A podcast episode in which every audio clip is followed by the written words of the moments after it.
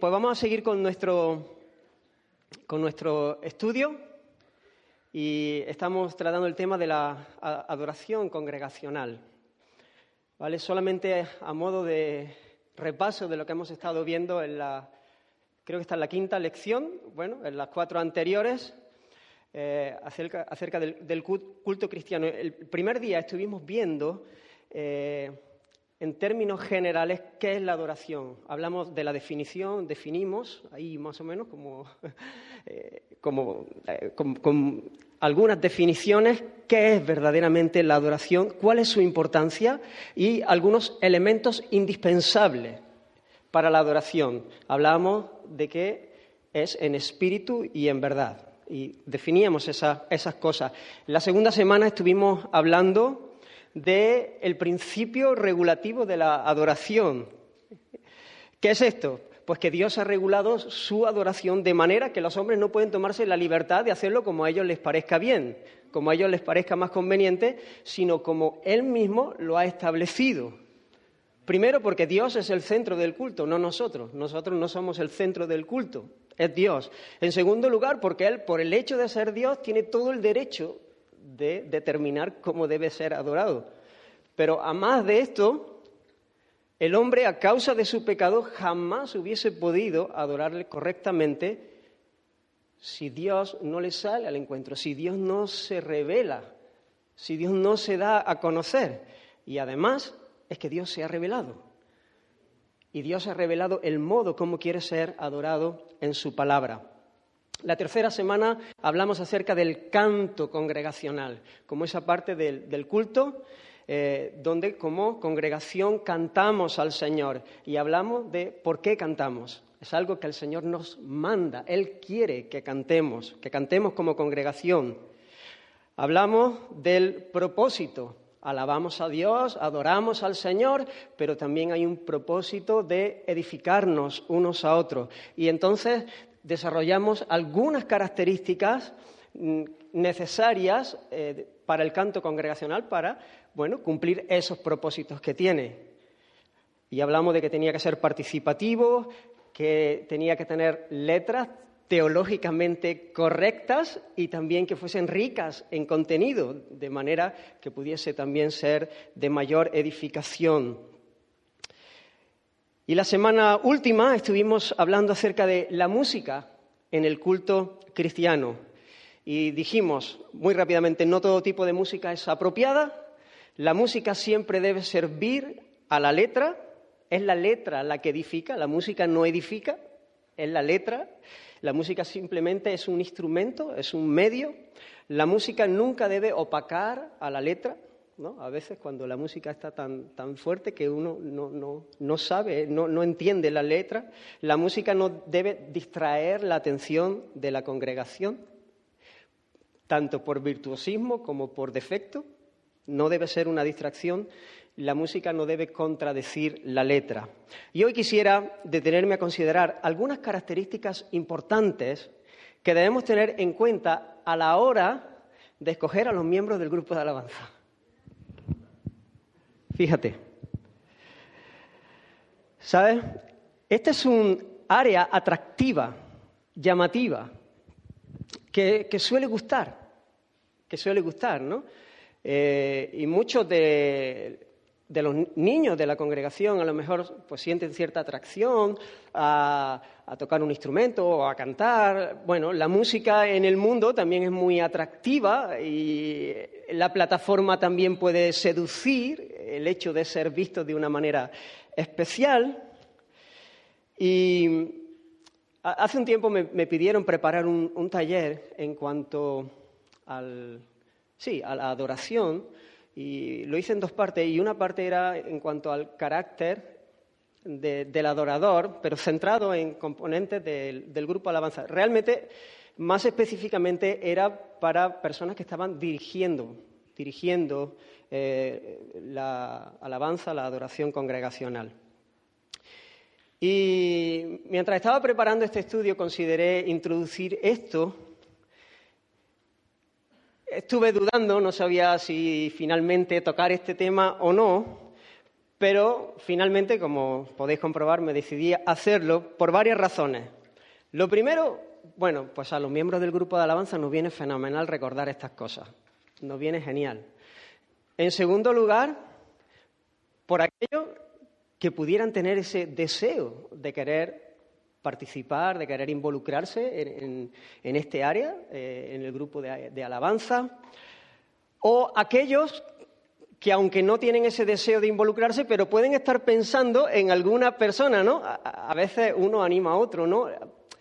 le, hemos escuchado a lo mejor cantar, sabemos que tiene cualidades, que tienen ciertos dones, y entonces uno como que le achucha, oye, ¿y no has pensado, y por qué no bueno, pues para este tipo de personas también viene bien, para que tengamos una conciencia más amplia. Y en tercer lugar, y esta quizás eh, ha sido la de más peso, porque las características que vamos a estar viendo se aplican a todos, a cualquier creyente y a cualquier persona que quiere servir en medio del pueblo del Señor. Habrá algunas cosas más específicas, pero eh, de una manera general se aplican a cualquier creyente que, tiene un corazón para servir y que quiere servir en medio de la Iglesia. Obviamente, quiero hacer una aclaración antes de empezar a, tratar las características. No estamos hablando de perfección, de perfección. Como si uno tuviese que estar en el 10 en todas las características para formar parte del grupo de alabanza. De hecho, os vais a dar cuenta, eh, mientras voy avanzando en la exposición, que eh, necesitamos todos crecer en estas, en estas áreas. Pero sí debe haber fruto, sí debe haber crecimiento, sí debe haber un deseo sincero por estas cosas que, hace, que se hace evidente en un esforzarse en la gracia para que el Señor haga su obra en nosotros y que cada día podamos ser mejores adoradores y mejores instrumentos en las manos del Señor para bueno, presidir al pueblo del Señor en, alabanza y en adoración o en la tarea que el Señor haya puesto en nuestras manos. Lo que es muy claro es que esto no se trata únicamente de que me guste la música o de que tenga dones sobresalientes en este sentido, porque es más que esto. Se trata de, de, adoración, y ya hemos estado hablando en cuanto a esto. Se trata de alabar al Señor, se trata de honrarle, Queremos agradarle. Queremos bendecir su nombre. Queremos que Él reciba la honra que, es debida a su nombre. Eso es lo que nos, mueve. Eso, eso tiene que ser el deseo de nuestro corazón. Así que entramos a ver estas características, pero dejadme que haga una oración un momento. Señor, te bendecimos. Gracias por por tu palabra. Gracias, Señor, porque podemos estar hablando de estas cosas. Y si podemos estar hablando de estas cosas es porque tú nos has salido al encuentro, Señor. Nos sabemos bienaventurados porque tú nos has enseñado a aclamarte. Tú nos has permitido andar a la luz de tu rostro. Y por eso, Señor, es que en ti nos alegramos. Ayúdanos, Señor, a conocerte más, a entenderte más, Señor. Toca nuestras vidas, Señor. Obra en cada uno de mis hermanos. Amén. Primera característica. Esto parece que es una obviedad, pero no penséis que es tan obvio como pudiera parecer. La primera característica tiene que ser una persona nacida de nuevo. Fe es una persona que tiene que haber puesto su confianza en el Señor. Y como digo, aunque parece muy obvio, no lo es tanto. Es importante resaltarlo porque en ocasiones se mira más el talento musical, los dones musicales, si tiene una buena voz, si tiene eh, capacidad para tocar un instrumento, o sabe tocar un instrumento, o toca muy bien un instrumento, y no tanto a veces se mira en el fruto de una vida regenerada. A lo mejor es un muchacho que está viniendo a la iglesia porque sus padres son creyentes y está aquí y ha crecido aquí y además eh, ha empezado a estudiar en el conservatorio y además es que es que el mejor el mejor que hay en Córdoba para tocar el piano y uno dice ya está pues estás aquí eres el mejor toca el piano y si encima no tenemos pianistas que no es el caso, pero imaginaos, ¿no? Uno puede ser tentado a decir, pues ocupa ese lugar. Pues no, no. Es más, a veces se piensa por la necesidad que pudiera tener la Iglesia, pero muchas veces se piensa por el hecho de que los jóvenes no eh, estén ocupados, estén haciendo algo dentro de la Iglesia, de manera que eso como que en un sentido los tenga un poco atados ahí y, no se vayan al mundo. ¿no? Bueno, pues si están haciendo algo, si están activos en la Iglesia, por lo menos en, en ese sentido están ahí, ¿no? Pero eso es un error, eso es un error grave, porque el propósito no es tener a alguien ocupado, no es tener a alguien entretenido para que no se vaya. Tampoco es que se trata de que alguien se sienta realizado porque le encanta tocar o cantar.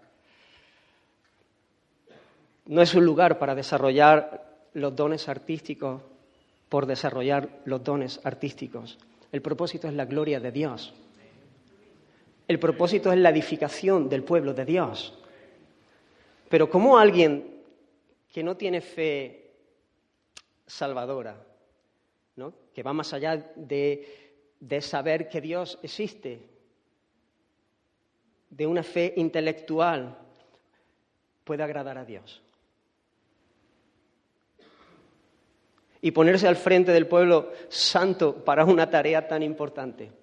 La escritura es clara, sin fe es imposible agradar a Dios. No hay adoración, nunca, nunca hay adoración si no está precedida de la fe, nunca, jamás. Nada. Por, bien que suene, aunque todos aquí nos quedásemos impactados y emocionados por la, la música, jamás podría ah, agradar al Señor cuando nace de un corazón rebelde que no se ha rendido al Señor. Pues al final eso sería fruto, bueno, sería una honra de labios, pero el corazón estaría lejos y eso Dios lo rechaza, a Dios le desagrada. Todo lo que no proviene de fe, dice Pablo a los romanos, todo lo que no procede de fe es pecado. ¿Cuáles serían las motivaciones de alguien que tiene su corazón en otras cosas a la hora de participar en el grupo de alabanza? Lo que está claro es que serían motivaciones que nada tienen que ver con la fama del Señor, sino con Él mismo. Uno sería el centro de su culto. Sería una contradicción, aunque aparentemente sea imperceptible, como Ananías y Zafira. ¿Recordáis esa escena todos? Aparentemente estaban haciendo exactamente lo mismo que había hecho Bernabé. A los ojos de todos no había diferencia entre lo que Bernabé había hecho y Ananías y Zafira estaban haciendo. Habían vendido una propiedad y habían traído toda la ofrenda a los pies de los apóstoles para que se repartiese a aquellos que tenían necesidad. Pero el Señor no ve las apariencias. El Señor no ve lo que el ojo ve. El Señor mira el corazón y sabía que ahí había un culto idolátrico a ellos mismos, que ellos querían el foco, que ellos querían el reconocimiento, que ellos amaban el dinero. Y Dios lo juzgó. Esto es muy serio. Por esto, hermanos, nosotros, eh, entre otras razones, nosotros tenemos por norma, y, Supongo que la mayoría lo sabéis, pero si alguien no lo, sabe, pues es un buen momento para conocer esto. Pero nosotros tenemos por norma en esta congregación que la persona que quiera involucrarse en el grupo de alabanza o en cualquier área de, servicio, de, responsabilidad, tiene que ser miembro de la iglesia. Tiene que ser parte de la membresía de la iglesia, con todo lo que eso conlleva. Tiene que haber hecho el curso de fundamento de la fe, tiene que haber hecho el curso de membresía, tiene que haber pasado la entrevista eh, con el equipo pastoral para que nosotros eh, y, luego tiene que haber pasado por el criterio y la aprobación de toda la congregación. Que lo que nosotros hacemos es que entendemos que es alguien, eh, un hermano nuestro, que además adquiere un compromiso de caminar como iglesia local, comprometidos unos con otros. Pero ahí nosotros nunca vamos a proponer a, alguien eh, para la membresía de la iglesia eh, que no creamos que ha nacido de nuevo, obviamente. Sería un sinsentido. En segundo lugar, la persona que, que quiere involucrarse en el grupo de alabanza tiene que ser una persona que camine con el Señor, que tenga una vida devocional, que cultive una relación de amor por medio de la oración, del estudio de las escrituras, de los medios de gracia, ejercitándose en las disciplinas que el Señor nos ha dado, los medios de gracia para crecer como cualquier creyente. Pero esto que parece tan obvio, necesitamos decirlo constantemente, necesitamos recordárnoslo constantemente. Como decíamos en los estudios anteriores, es imposible adorar a un Dios al que no conozco. Y es imposible conocer a Dios si no caminamos con Él. Y es imposible conocer a Dios sin estudiar las escrituras, sin pasar tiempo en oración. A lo mejor le conocemos de oídas. Alguien nos habla de Él, pero estamos hablando de conocerle experimentalmente y necesitamos crecer, crecer y, caminar, eh, no de vez en cuando estar un rato con el Señor, sino tener una vida devocional tener un tiempo diario, apartarlo a sola para estar con el Señor, para, buscar, eh, para buscarle en oración, estudiar las escrituras. Obviamente, si un día, por lo que sé, entender lo que quiero decir, una vida devocional, y he dicho cultivar una relación de amor, porque no es solamente tener un tiempo de oración, no es solamente tener una lectura bíblica, e incluso otras disciplinas espirituales como pudiera ser el ayuno porque esto también podemos hacerlo de una manera religiosa, legalista, para cumplir, incluso para ganar el favor de Dios. No, pero estamos hablando de, cultivar una relación de, de amor, de amor. Esa relación de amor es una respuesta a la gracia que hemos recibido, como una respuesta a sus misericordias, como una respuesta al Evangelio, porque en la medida que yo camino con Él, y le conozco, conozco más de su hermosura, veo más de su belleza, veo más de su gloria, entonces aprecio más su valor y cuando aprecio más su valor, mi corazón se engancha más, mi corazón le ama más y por lo tanto es más glorificado en mi vida. Le adoro mejor. Y esto, hermanos, no quiere decir que no tengamos que esforzarnos en apartar tiempo para estar con Él. Tristemente, en ocasiones, por nuestro pecado, por el ruido de este mundo, por las distracciones, por las circunstancias que nos rodean, a veces nos faltan las ganas. Parece una locura, pero nos faltan las ganas de estar con el Señor sabiendo que Él es el alto y sublime, sabiendo que Él es el precioso que nos ha alcanzado, que no hay nada que pueda compararse a Él en valor, pero sin embargo nos falta la gana. No nos apetece, nos apetece más ver una peli, nos apetece más dar un paseo, nos apetece más dormir, nos apetece más un montón de cosas. Pero debemos ejercer dominio propio y no permitirnos el lujo de, darle, de darnos lo que nos apetece, sino lo que necesitamos.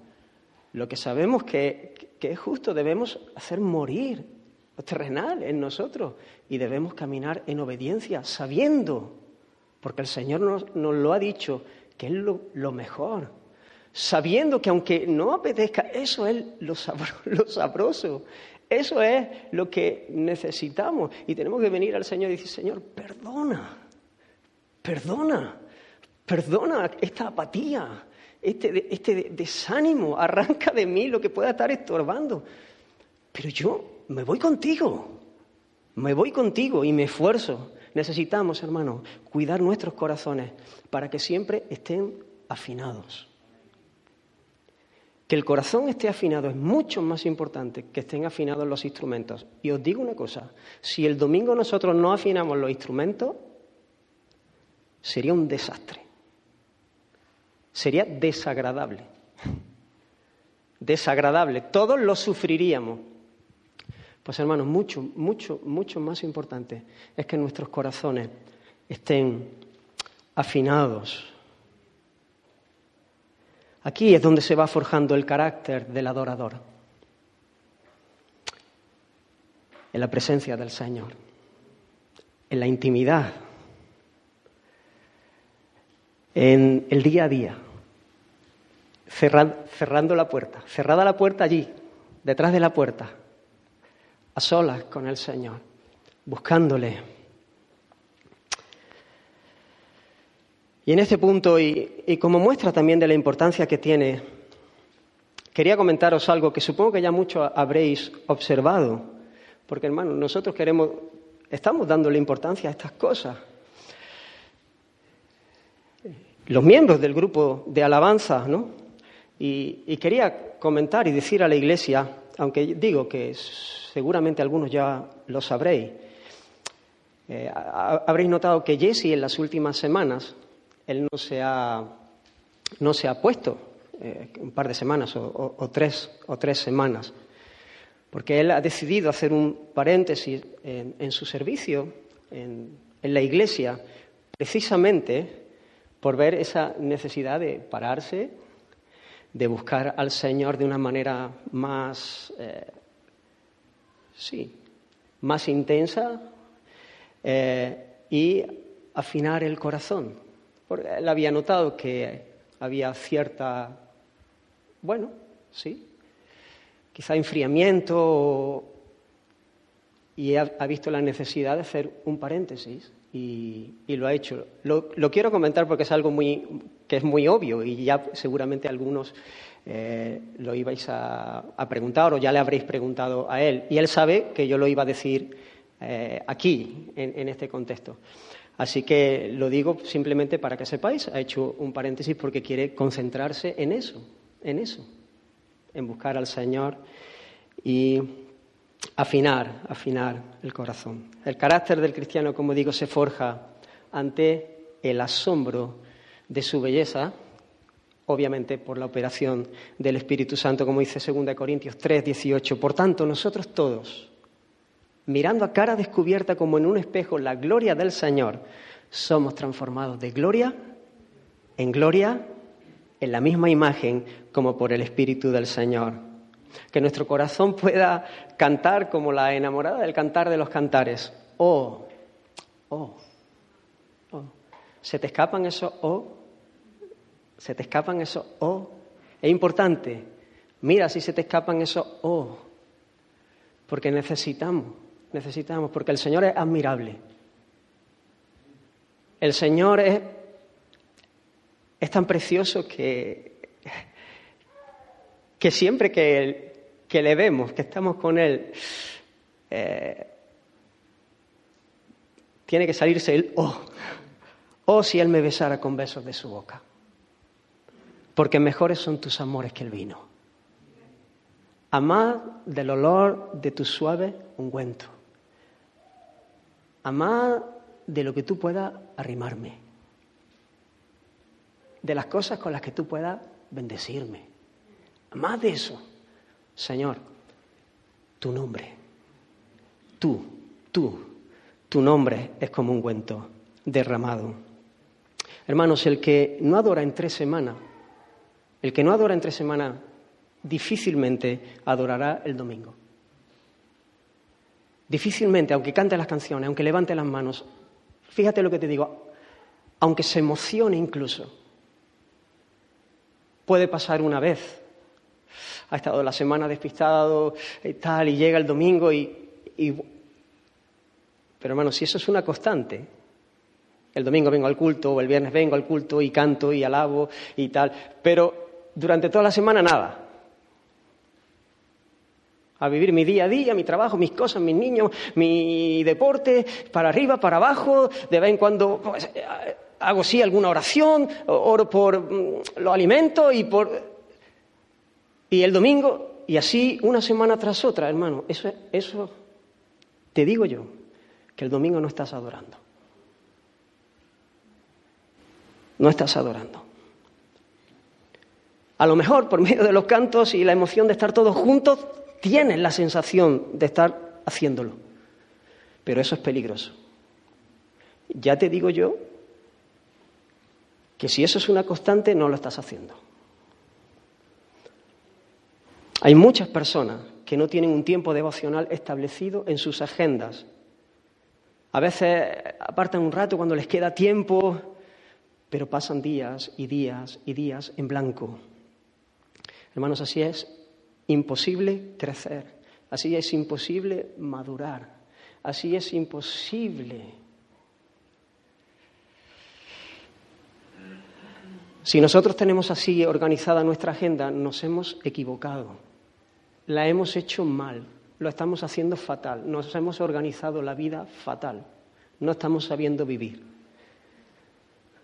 Siempre recuerdo a mi padre diciéndome esto, era un taladro, un taladro, ¿cómo es? ¿Un kirki? no, es una marca que es los mejores taladros que hay.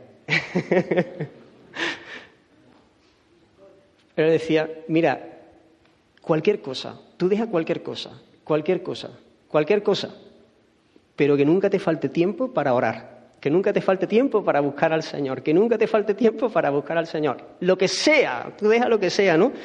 Y siempre, ¿no? Y de vez en cuando venía y, últimamente no, ya no tanto, pero vamos, que estabas diciendo casado y claro, y que no cuando éramos niños, ¿no? Y sobre todo cuando trabajábamos y viajábamos. Tiempo de oración. ¿Cómo está, cómo está? ¿Cómo está tu tiempo de oración? Siempre insistiendo en esto, en lo importante que es. Debemos ser intencionales. Hermanos, ¿estás pensando en la alabanza o no? Si no tienes, si no tienes en tu agenda establecido un tiempo para buscar al Señor, no lo hagas como algo religioso, pero te llamo en el nombre del Señor. Hacelo por amor al Señor. Mira su misericordia y sé sabio para vivir tiempos son difíciles. No podemos andar en babia, no podemos vivir empanados. Estamos viviendo tiempos peligrosos. Y aparte, el Señor es digno de nuestra honra, aunque estemos viviendo los tiempos que estemos viviendo. Y necesitamos responder a tanta gracia, amándole y buscándole. Me pregunto, cuando pasan los días y las semanas sin tener un tiempo para estar con el Señor más allá de las reuniones, ¿qué es lo que nosotros amamos? ¿Qué amamos? ¿Qué amamos? ¿Qué amamos? Preguntémonos estas cosas. ¿Cuáles son las cosas que son valiosas ¿no? para nosotros?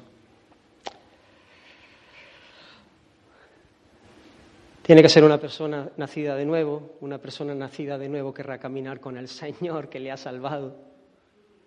Y una persona que, que, camina con el Señor va a ser una persona que quiere, que quiere andar en integridad y que quiere andar en santidad. Y esto es una característica que obviamente deben tener las personas que quieren servir al Señor. Alegraos, oh justos en Jehová, dice el Salmo 33. En los íntegros es hermosa la alabanza.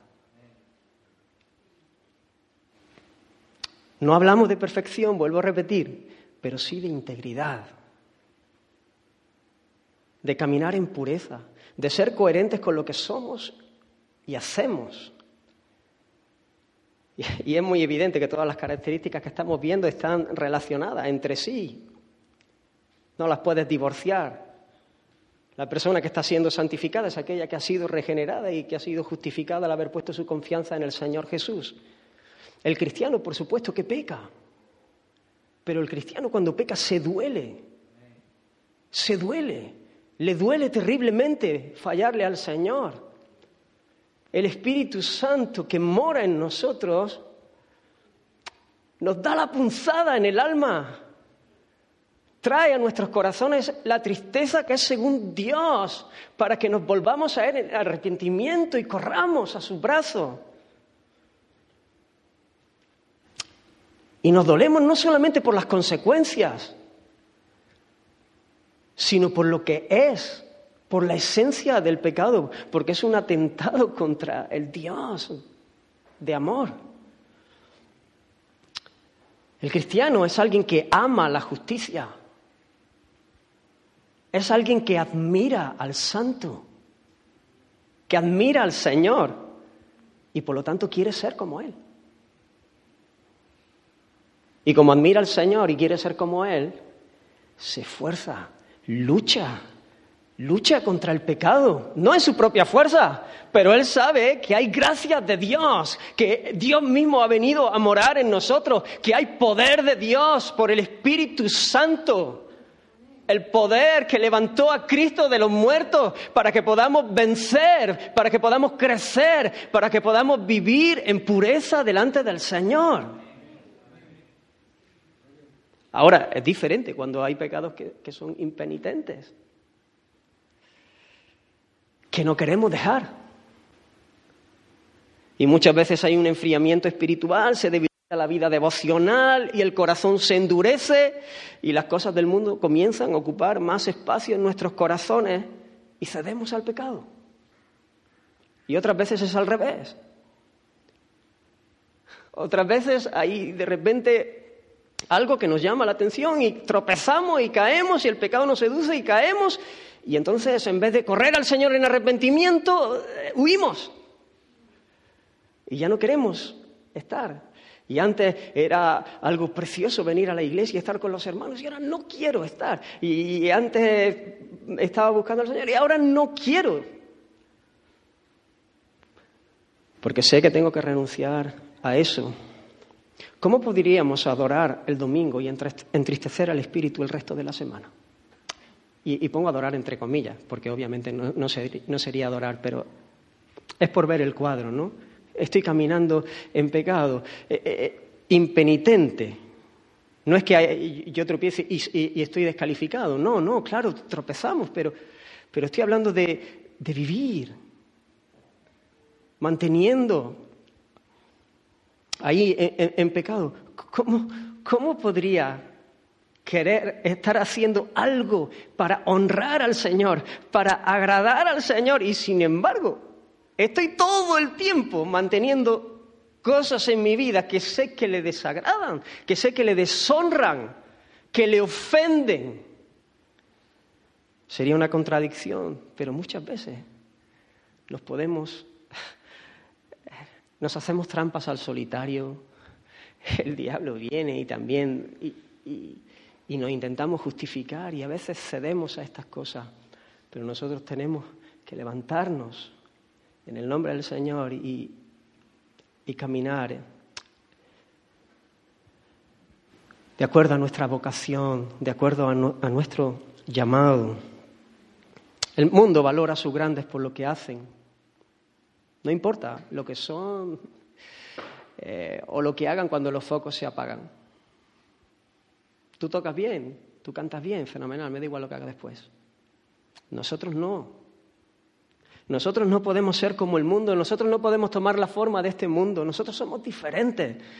No podemos hacer la vista gorda porque no queramos perder una pieza importante del grupo, porque sea el único que toca el piano o el único que canta bien. Y tristemente, en ocasiones conocemos y oímos, y más de las que quisiéramos, de situaciones que son una contradicción, gente que el sábado ha salido de fiesta, pero digo, no de fiesta sana, sino de, fiesta insana, mundana. Es que, que, no quiero ni llamarlo fiesta, porque al final no es una fiesta, es todo lo contrario, que han salido a pegarse un tiro en el pie. Y llegan a las tantas de la madrugada de su fiesta y el domingo toman su instrumento para tocar. O quieren estar en el grupo de alabanza, pero quieren tener a su pareja que no conoce al Señor, aunque la Biblia diga que no. Y quieren andar en yugo desigual, pero pero quieren tocar y quieren cantar. Y es una contradicción. No me traigáis más vana ofrenda, dijo el Señor Isaías 1. El incienso me es abominación. Vuestras fiestas solemnes las tiene aborrecidas mi alma. Me son gravosas. Cansado estoy de soportarlas. Fíjate cómo sigue. Lavaos y limpiaos. Lavaos y limpiaos. Quitad la iniquidad de vuestras obras de delante de mis ojos. dejad de hacer lo malo. Venid luego. Fíjate que no lo rechaza, no dice no, no, no vengáis. No, no, no. Lavaos y limpiaos. Y, y cuánta gracia, cuánto favor, cuánta misericordia. Y luego venid. Dice Jehová. Me quedo sin pan.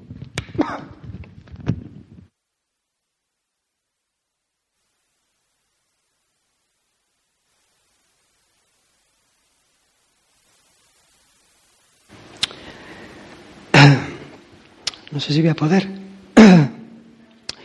y estemos a cuentas. Si vuestros pecados fueren como la grana, como la nieve serán emblanquecidos. Si fueren rojos como el carmesí, vendrán a ser como blanca lana. Sí, por favor. ¿Este es el XL?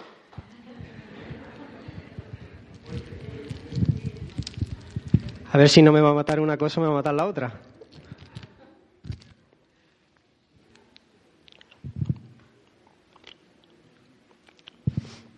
A veces, hermanos, podemos pensar en la congregación, en la forma del culto, que todo suene bien, que todo esté bien estéticamente, y podemos perder de vista al que estamos adorando, al Dios que mira el corazón. Y aquí, hermanos, por un lado está el valor de la integridad del componente del grupo de alabanza o de aquel que quiere involucrarse en el grupo de alabanza o en cualquier otro servicio o ministerio, pero también la integridad del liderazgo, del liderazgo.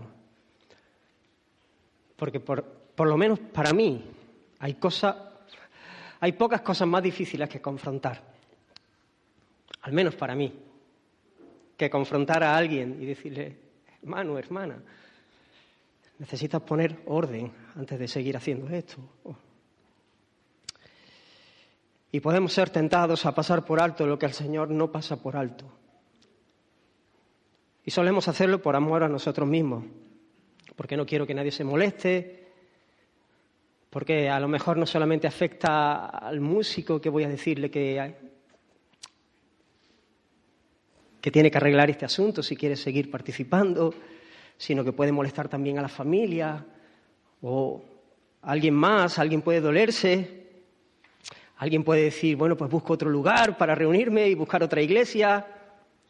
Pero hermanos, como hemos dicho una y otra vez, si amamos al Señor, si amamos al hermano que anda impenitente, si amamos a la iglesia del Señor y si amamos a los perdidos que nos rodean, que queremos darle un testimonio fiel del Señor, de la gracia del Señor. Nos toca remangarnos y obedecer al Señor aplicando el mandato de la disciplina eclesial. Necesitamos cuidar esto, necesitamos cuidar la pureza, la santidad en cada una de nuestras vidas y como congregación en cada uno de los ministerios. No sé si voy a, intentar hacer uno más y, lo dejo. Miriam me dijo en casa, no lo vas a terminar. Me dijo, ¿cuánto? Le dije que tenía ocho puntos y dice, no lo va a terminar. Y yo le dije, sí, pues ha ganado ella. Hemos dicho, nacido de nuevo, una vida de oración, caminar en integridad, en pureza, santidad. En cuarto lugar, cuarta característica, humildad. Humildad. Si amamos la justicia y queremos ser como nuestro Señor, queremos caminar en humildad y luchar contra el orgullo. Esto tampoco es que esté muy de moda hoy en día. El hombre desde la caída ha querido ocupar el centro de la escena, siempre el centro de la escena, siempre ha querido llamar la atención sobre sí mismo y recibir el aplauso, la ovación. Y obviamente eh, el grupo de alabanza es, como decía antes, es un lugar llamativo, atractivo, visible, eh, a veces otros aprecian y valoran esos dones. Es bastante típico escuchar a los artistas seculares hablar de lo que les llena, de lo que les motiva a seguir, de lo que hace olvidar todo el esfuerzo, los sacrificios que hacen, ¿no? El aplauso del público.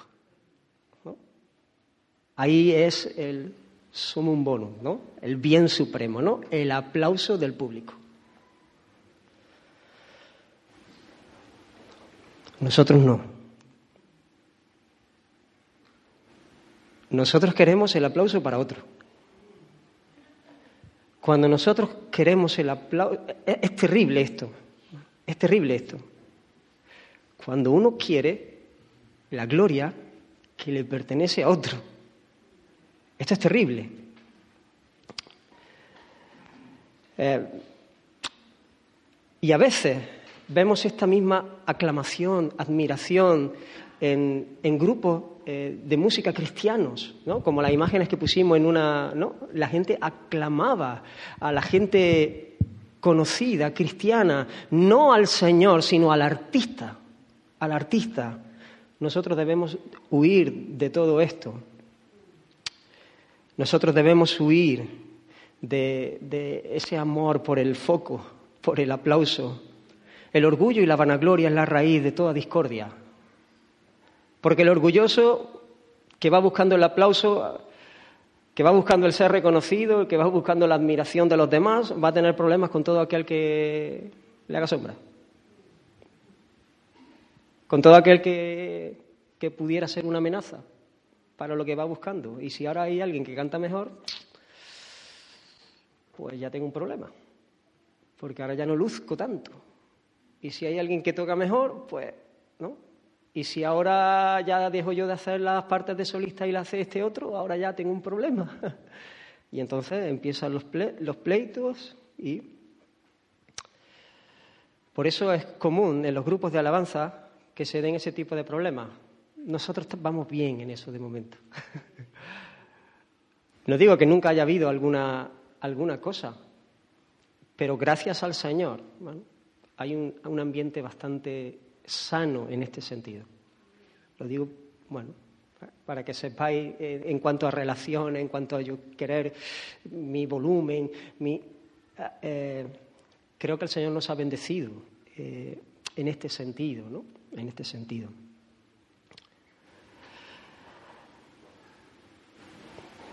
Debemos huir de la exhibición personal. Esto es una esclavitud. Te aleja de la verdadera batalla para cegarte en una, guerra estéril para el engrandecimiento del, nombre de uno. ¿no? Claro, cuando uno no ha nacido de nuevo, pues obviamente esto es lo que busca. Cuando uno no camina con el Señor, termina buscando esto. Cuando uno no ama la justicia, pues ¿qué amas? Pues estas cosas. De todas maneras, no debemos asustarnos cuando, cuando nos sentimos tentados, porque, por supuesto, que vamos a sentirnos tentados en este sentido, en querer la aprobación, en querer lucir en un sentido, que, que la gente reconozca, que uno no tiene que asustarse, uno tiene que luchar y decir, Señor, de todas maneras, el Señor también se encarga de. Como te venga un poquito arriba, te pone, te pone en su sitio. Pero debemos velar, mirar nuestro corazón. Mirar si nuestro corazón se hace dependiente de, que me digan qué bueno ha sido hoy, ¿no? Qué bien, qué, bien canta, o qué bien ha hecho eso. O, cuando hay cierta dependencia, Uf, tenemos que ir al Señor y, decir, no, no, no, Señor, esto hay que matarlo, Esto hay que quitarlo. Necesitamos caminar en humildad. Un pastor definía la humildad como el resultado de verme delante de Dios, el alto y sublime, el majestuoso, tal y como soy. Débil, frágil, dependiente. Cuando abro las escrituras y por el Espíritu veo al Señor y soy consciente de cuál era mi condición de miseria, no puedo hacer otra cosa que celebrar su abrazo. No se me ocurriría jamás levantar mi barbilla, sino únicamente adorar, bendecir al Señor, cantar de su misericordia. Cuando Isaías vio al Santo, Santo, Santo, que reina sobre un trono alto y sublime, dijo, ay de mí, ay de mí, ay de mí que soy muerto. Porque siendo hombre inmundo de labios y habitando en medio de un pueblo que tiene labios inmundos, han visto mis ojos al Rey, Jehová de los ejércitos. Isaías no miró por encima del hombro, celebrando su valor, diciendo, bueno, ¿a quién iba a escoger el Señor para darle una experiencia como esta? Pues a mí, no hay otro como yo. No hay otro como yo. No había nadie más santo, más... No, no, no, él no dijo eso. Él cuando se vio tal como era, delante de la majestad de Dios, dijo, ay de mí, ay de mí, ay de mí. Pero había gracia del Señor, había misericordia del Señor. Ni siquiera los serafines de esa escena espectacular, que son seres de luz, que si en este mismo momento aquí se apareciese uno de ellos, todos nos quedaríamos impresionados. Ni siquiera ellos están mirándose a sí mismos y admirándose el uno al otro. Ellos están absortos mirando la belleza del santo santo, santo. Y además, hablando entre ellos, no de su musculito, hablando entre ellos y dándose voces el uno al otro. ¿Y saben lo que se dicen?